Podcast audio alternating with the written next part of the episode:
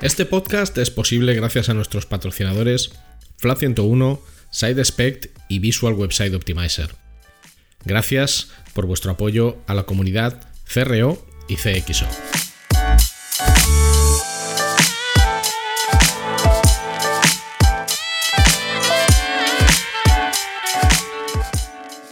Hola, mi nombre es Ricardo Tallar y estás escuchando CRO Café, el podcast de referencia en CRO, que son las siglas de Conversion Rate Optimization, y también el podcast de referencia en CXO, que son las siglas de Customer Experience Optimization, y en diseño y optimización de productos y servicios digitales.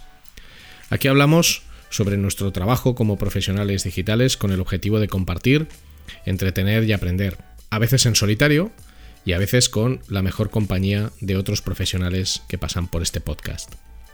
Yo estoy delante del micro, pero detrás está Luis Miguel Ferrer, que es quien hace que cuando escuches esto todo se oiga estupendo y fantástico. No le vas a oír, pero él es sin duda alguna el hormigón y el pegamento de este podcast. Gracias por tu tiempo y tu interés. Puedes preguntar lo que quieras o sugerir invitados o hacer cualquier comentario escribiéndome a través de mis redes sociales. Arroba rtallar, r t a y a r en Twitter e Instagram o a través de LinkedIn buscando mi nombre, Ricardo Tallar, y estaré encantado de leer tu opinión, mensaje, comentario o lo que sea. Y ahora vamos a disfrutar del podcast.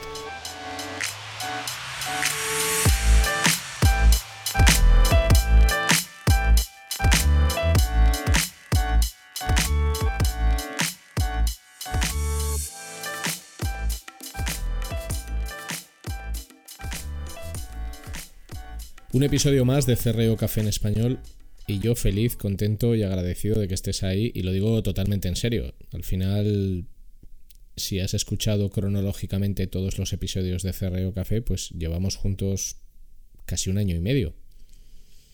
Y creo que tiene mucho mérito que alguien tenga interés en escucharme durante un año y medio. así, que, así que muchísimas gracias por, por adelantado. Hoy vamos a hablar eh, de algo que personalmente me parece muy importante dentro de los procesos de optimización y mejora de productos y servicios digitales, que es cómo medir la famosa experiencia de usuario, de la que todos estamos de acuerdo, depende en muchísima medida cualquier transacción, cualquier objetivo comercial o de negocio. Si tu experiencia en un negocio, sea del tipo que sea, es mala, aunque el producto sea muy bueno, las probabilidades de que compres pues se reducen muchísimo. Así que hazte eh, tu café favorito. El café es un universo lleno de increíbles posibilidades. Latte macchiato, té chai con bebida de coco, cappuccino con espuma en forma de osito o de hoja, o, como es mi caso, un simple café solo, sin azúcar, eh, ni nada más, ni cucharilla siquiera. Un café solo corto, ¿vale? Pero escoge tu bebida la que más te guste y el rincón o la actividad que más te apetezca practicar para escuchar esto. Vamos a, vamos a por ello. Creo que la mejor definición de experiencia de usuario la leí en el libro de Jesse James Garrett, del que hablo hasta el asco, eh, que se llama The Elements of User Experience. Y Jesse James Garrett dice algo muy interesante, que es muy sencillo pero que tiene mucho fondo. Él dice eh, que el diseño es diseño como tal hasta que ese producto o ese servicio empieza a ser utilizado por las personas a las que realmente se dirige. En ese momento deja de ser diseño y se convierte en experiencia de usuario. Es decir, él establece una diferencia entre el acto de diseñar, que sería algo teórico, en base a unos conocimientos para dar forma a un producto o un servicio, frente a la experiencia de usuario, que es cómo las personas a las que se dirige ese producto o servicio lo utilizan realmente y qué facilidades, sufrimientos, impedimentos, padecimientos y de todo experimentan en el proceso de utilización de ese producto o servicio. Lo cual explica que productos o servicios diseñados teóricamente teniendo absolutamente todo en cuenta, a la hora de funcionar en el mundo real no ofrecen un gran rendimiento. Evidentemente esto pues pasa muchísimo en el mundo digital y de hecho cuando analizas las causas de una falta de eficiencia, que al final cuando hacemos un proyecto de mejora de conversión, de CRO, de CXO, de BXOP, lo que queremos es obtener una mejor eficiencia en el producto o en el servicio, sea cual sea su objetivo. Muchas veces la propia experiencia de usuario determina las probabilidades de que alguien compre o contrate algo. Y esto es así. Por muchísimas razones. Claro, ¿cómo podemos medir la propia experiencia de usuario de una manera fiable que nos indique que lo que le estamos ofreciendo a las personas que objetivamente son nuestros clientes potenciales no está eh, no está haciéndoles sentir satisfechos con la experiencia vale hay por supuesto hay KPIs y hay métricas en el mundo de la conversión universalmente establecidos como el propio ratio de conversión que ya sabéis que es el número de transacciones realizadas dividido entre el número de sesiones eh, necesarias para hacer esas transacciones multiplicado por 100. Evidentemente, si yo he hecho una transacción con 100 sesiones, pues mi ratio de conversión es del 1%. También está muy institucionalizado, por ejemplo, el churn rate, C-H-U-R-N, rate, churn rate, que es el ratio de abandono de todas las personas que inician un proceso de compra, cuántas lo abandonan. También el valor medio de pedido eh, como métrica. Muchas veces en un proceso de mejora, la mejora no viene tanto del incremento del propio ratio de conversión como del incremento de los valores medios de pedido a través de acciones pues, de venta cruzada o de, o de upgrade o de venta superior. ¿vale? Vale, todo esto lo tenemos claro. Claro, pero ¿cómo hacemos? para medir una experiencia de usuario más eh, etérea, más ambigua. Al final, ¿cómo ponemos en valor el diseño o la propia experiencia de usuario mediante métricas? ¿Puede hacerse esto? Puede hacerse. Puede hacerse quizás no tanto con datos eh, cuantitativos, los que nos ofrecen herramientas como Matomo, como Google Analytics o como Adobe Analytics, sino mucho más con datos cualitativos, los que podemos obtener pues del test con usuarios o de procesos de observación de test en remoto, que lleva más tiempo, pero generalmente ofrece información de muchísimo más valor que el dato cuantitativo per se, que está muy bien para hacer seguimiento de unas métricas, pero no está tan bien cuando necesitas comprender cuál puede ser la causa raíz de un potencial problema. En primer lugar, lo que, lo que yo os diría es que cuando penséis en métricas, cuando penséis en datos, eh, tengamos en cuenta unos criterios sencillos para ver si podemos medir algo o no y cuáles son eh, las métricas que nos pueden interesar. Lo primero, eh, lo que hace interesante a una métrica, lo que la hace útil para que podamos tenerla en cuenta para medir algo es, en primer lugar, que tiene que estar acotada a un momento temporal. Es decir, una métrica por sí sola tiene poca utilidad si no se utiliza en un marco de comparación de tiempo o no se utiliza para medir algo durante un tiempo determinado. No, las métricas no tienen por qué ser eternas. Puede haber métricas que tengan sentido en verano, porque es un periodo de pico de actividad, en un negocio, por ejemplo, y otras no tanto.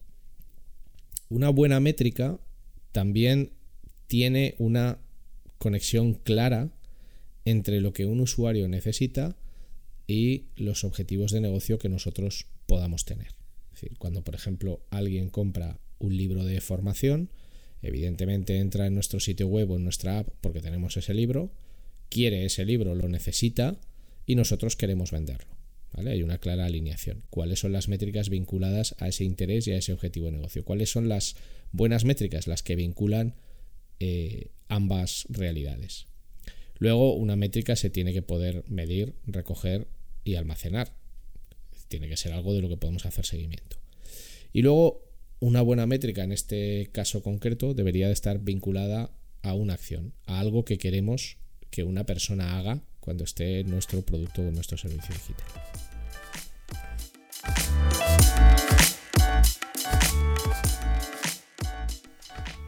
No te vayas, no te vayas, que solo es un anuncio y es muy corto.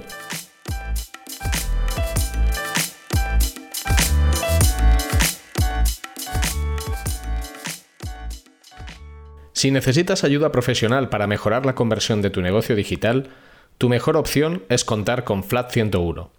En Flat 101 somos especialistas en el diseño, desarrollo y optimización de servicios y productos digitales y podemos darte soporte en todas las áreas técnicas que intervienen en la conversión. Más de 15 años de experiencia profesional en más de 500 proyectos de conversión para multinacionales y startups a tu servicio, con el mejor equipo de profesionales CRO que vas a encontrar. El resultado nos importa y el cómo conseguirlo también. En FLA 101 estamos listos para ayudarte.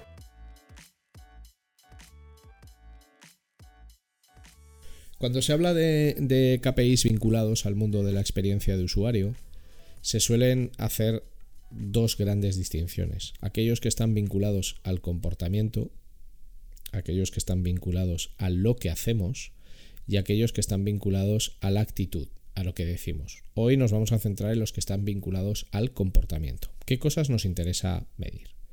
Bueno, en primer lugar, una de las métricas principales que nos interesa medir eh, para saber si tenemos un diseño que está realmente funcionando bien es lo que se conoce como TSR, que son las siglas de Task Success Rate, es decir, eh, tasa de éxito de tarea o tasa de completado de la tarea. ¿Qué tarea? Bueno, pues aquella en la que estéis trabajando vosotros.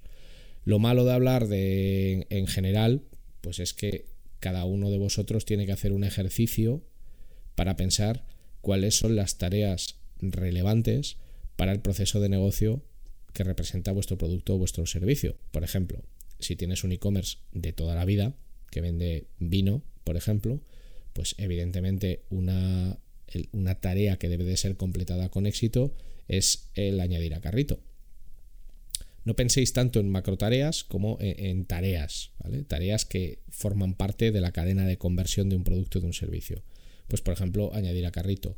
Si vendes un servicio que es extremadamente complejo, como puede ser un servicio de arquitectura o como puede ser abogacía o como puede ser medicina, pues quizás la tasa de completado de tarea más evidente es el completado de un formulario solicitando una primera cita o un interés, pero también puede ser pues, la descarga de un dossier comercial.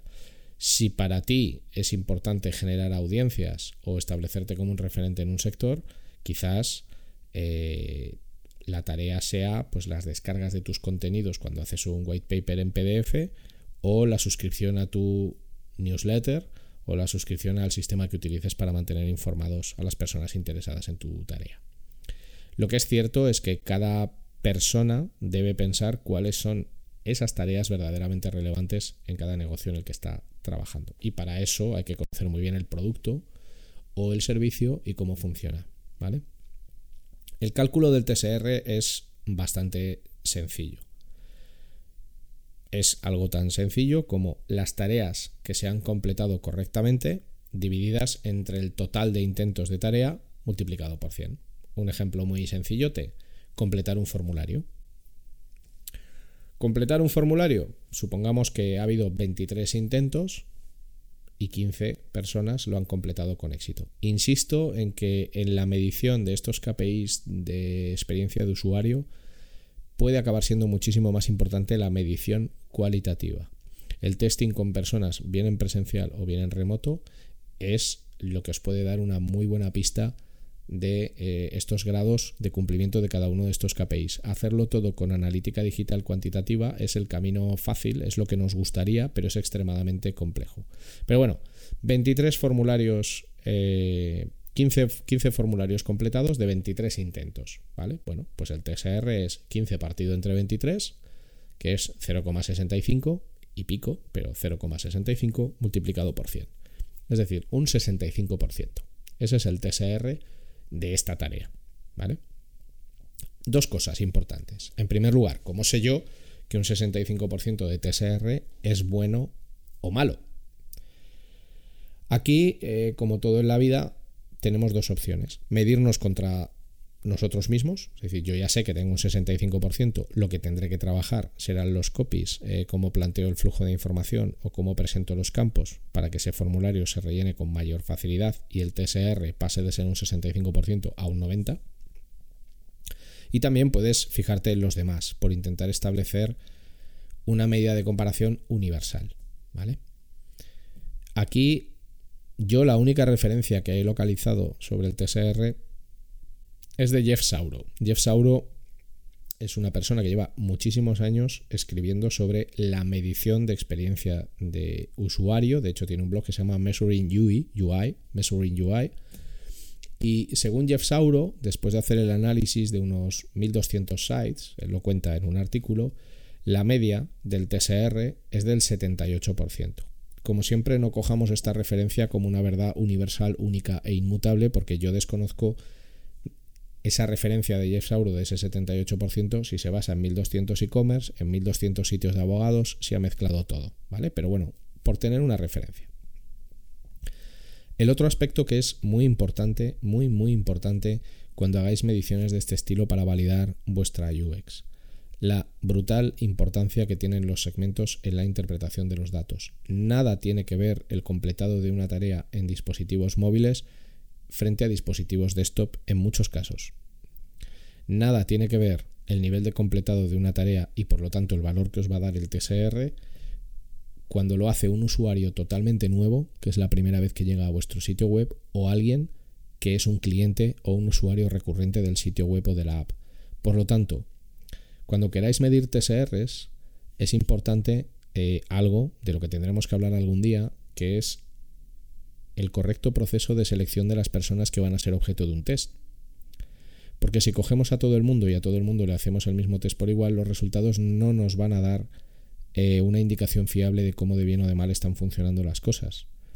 Ni móvil tiene que ver con desktop, ni usuario nuevo tiene que ver con recurrente, ni usuario logado frente a aquel que no está logado. Por lo tanto, deberías hacer grupos o clusters o cohortes o como los quieras llamar de los usuarios más representativos para ti en términos de negocio, para tener el TSR preciso. El siguiente KPI que podemos medir de una manera objetiva es lo que se conoce como TOT, que son las siglas de Time on Task o tiempo de completado de una tarea. Sobre todo nos referimos al tiempo de completado de las tareas que se finalizan con éxito.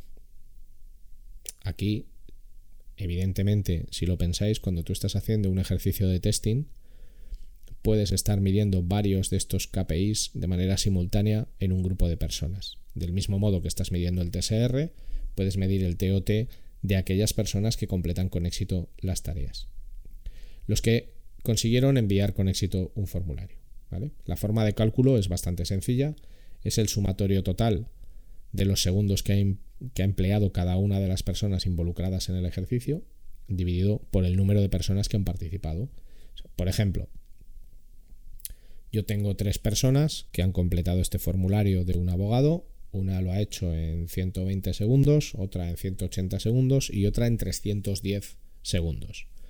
120 más 180 más 310 son 610, dividido entre 3, me voy a olvidar de los decimales, pues 203 segundos. Ese es el TOT de esta tarea. Aparte de los segmentos, como hemos dicho antes, porque evidentemente el tiempo de completado de una tarea va a variar mucho dependiendo de quién esté haciendo esa tarea. Y un ejemplo muy bueno lo tenéis, hay un formulario del que yo soy muy fan, que es la ESTA. La ESTA es el permiso que tú necesitas para viajar a Estados Unidos y es un formulario enorme que tienes que rellenar online antes de viajar a Estados Unidos. Solo puedes viajar a Estados Unidos si te lo conceden. Entonces, claro, la ESTA em, es complicada de resolver. Hay preguntas que son de difícil respuesta, que generan muchísimas dudas. Y es un formulario muy interesante para hacer un, análisis detallado. Quizás lo hagamos algún día. ¿vale? Ah, cosas que os deberíais preguntar cuando tú ves el, el TOT, el Time on Task verdaderamente para mí la pregunta principal es cuál es la razón del tiempo invertido, tanto si es eh, muy poco tiempo como si es mucho tiempo. Al final, el TOT suele ser representativo de eficiencia. Entenderíamos que un proceso o una tarea es muy eficiente cuando se ejecuta en muy poco tiempo. Pero es muy importante entender eh, la razón de la inversión del tiempo, más allá de la métrica separada del contexto, que es un problema enorme, separar las métricas del contexto. Em, puede que alguien tarde mucho porque tiene un desconocimiento absoluto eh, de la tarea que está haciendo. Es la primera vez que la hace y como es la primera vez que la hace y además es una tarea que no se parece a otras que ha hecho en el pasado o en otros contextos, le cuesta mucho tiempo hacerla.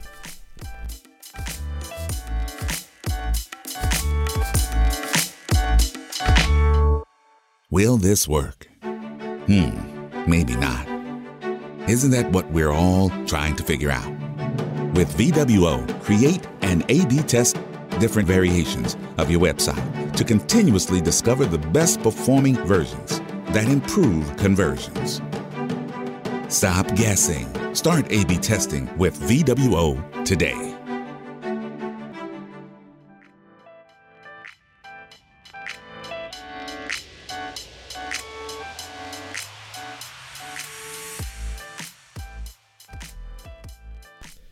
Pero es que cuidado con esta interpretación, porque también hay personas que tardan mucho porque disfrutan la tarea.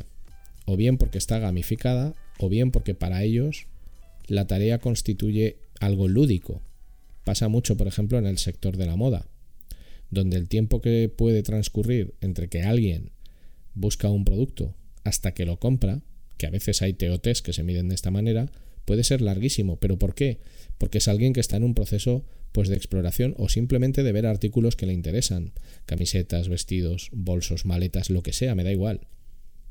Estás viendo producto, estás a gusto viendo producto y no tienes ningún problema con ello, por lo tanto la tarea te lleva mucho tiempo. Entonces, cuidado, cuidado con interpretar el TOT de mucho tiempo como algo negativo. Siempre eh, va a ser muy importante entender si una persona usuaria está sufriendo o está disfrutando. Por eso insisto que medir solo métricas tiene unos componentes de riesgo muy altos. Yo soy muy fan de los datos, siempre lo he sido, pero lo soy más de los datos con un contexto.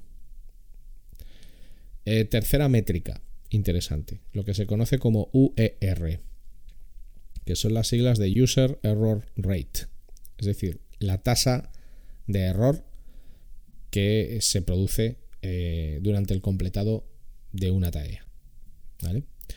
Lo que intentamos ver es, bueno, cuál es el volumen, eh, cuál es el volumen eh, de errores que se producen durante el completado de una tarea. Por ejemplo, marcar opciones que no deberías marcar y que a lo mejor marcas porque no te ha quedado claro si son las adecuadas o no.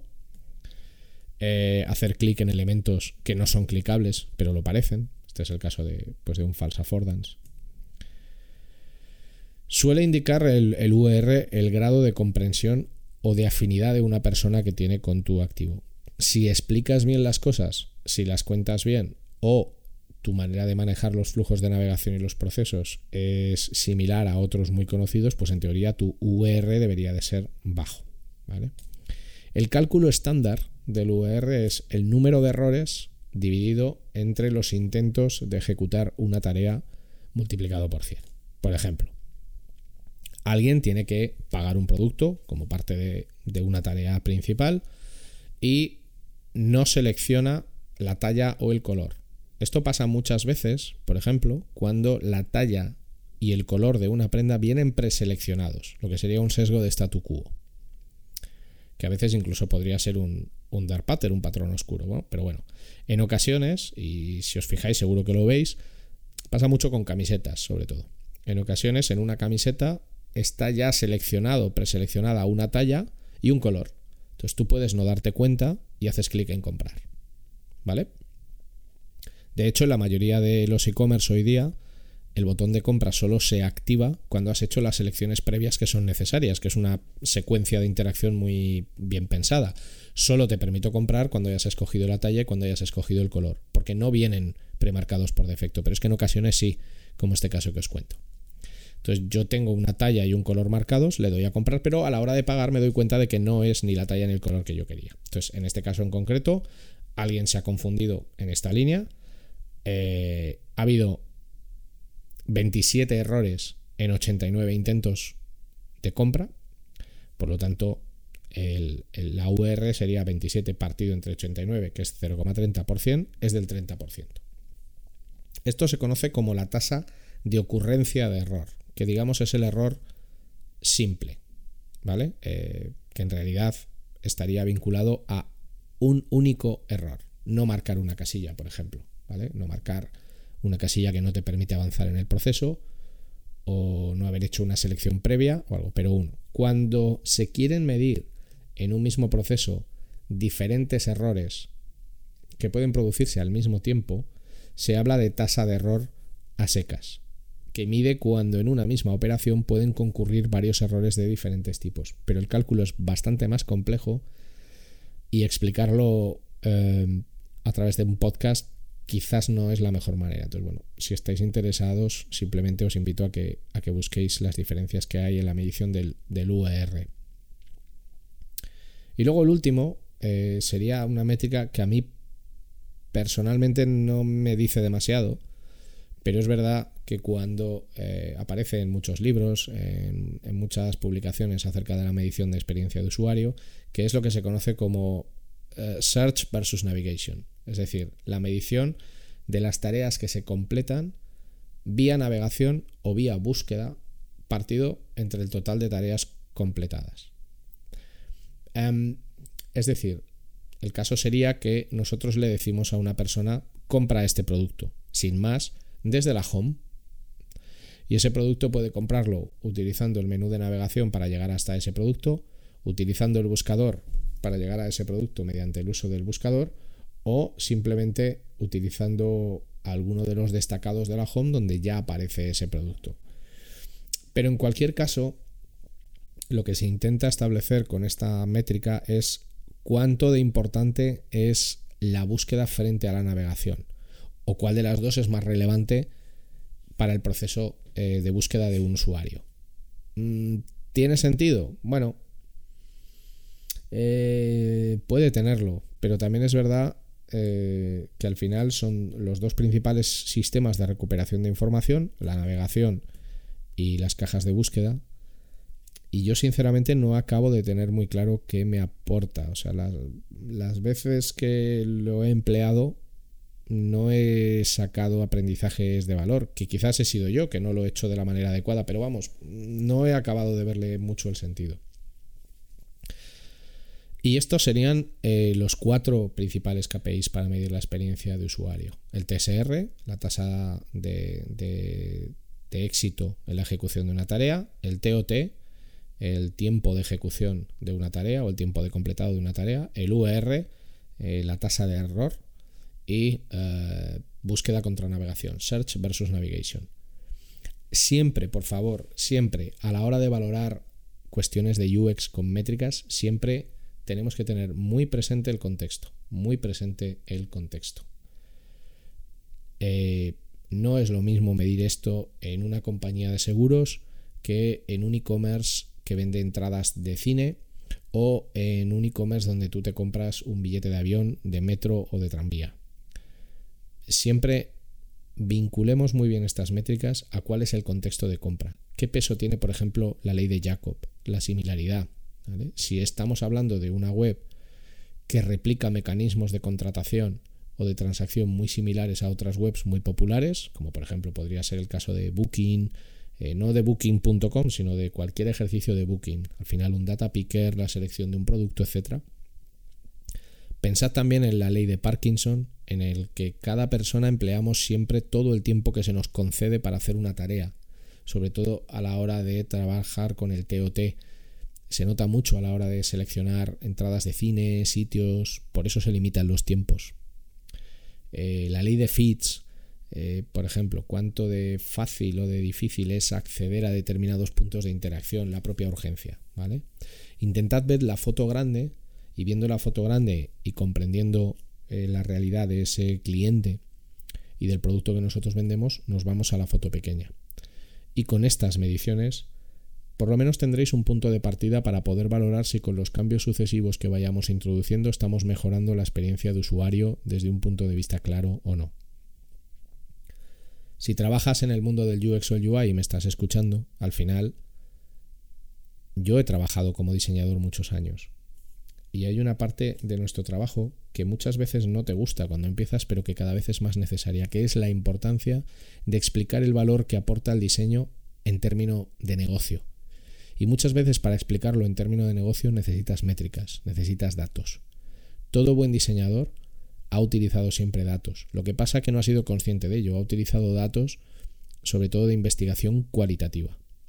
Hagámoslo también eh, aportando todos los datos que hoy en día nos permite la realidad digital. Espero que este episodio te haya gustado. Ya puedes retomar tu Latte Macchiato Gromenauer on the Fly con Jack Daniels. Y por supuesto, darle al play a todo trapo eh, para escuchar lo último de Fumanchu eh, o revivir algún éxito de Cayus o de American Sharks o los Misfits, por ejemplo. Si tienes cualquier comentario sobre este episodio, por favor, escríbeme y cuéntame o proponme ideas para futuros episodios. En Instagram y en Twitter mi usuario es arroba rtallar, R-T-A-Y-A-R, y en LinkedIn puedes encontrarme con mi nombre Ricardo Tallar, mi apellido es lo difícil, Tallar, T-A-Y-A-R. Yo encantado de verdad de que me mandéis sugerencias, propuestas de gente a la que tendría que entrevistar o temas de los que os gustaría que hablara. Y si este episodio os ha gustado, pues ya sabes. Ahora que se acercan las comuniones, que tienes una comunión, pues oye, tú estás ahí en la mesa de la comunión comiéndote tu cochinillo y dices, tenéis que escuchar este podcast porque es la bomba. Que sales de fiesta y estás en una terraza, pues lo mismo, oye. Eh, que empiezas a ir a la piscina, ¿qué hay más importante que decirle a tus compañeros de cuadrícula de césped que tienen que escuchar Ferreo Café. Muchísimas gracias por tu atención, por tu interés, eh, por tu cariño y por querer invertir el tiempo en escuchar estos minutos. Nos vemos en el siguiente episodio y mientras tanto sigamos trabajando y optimizando.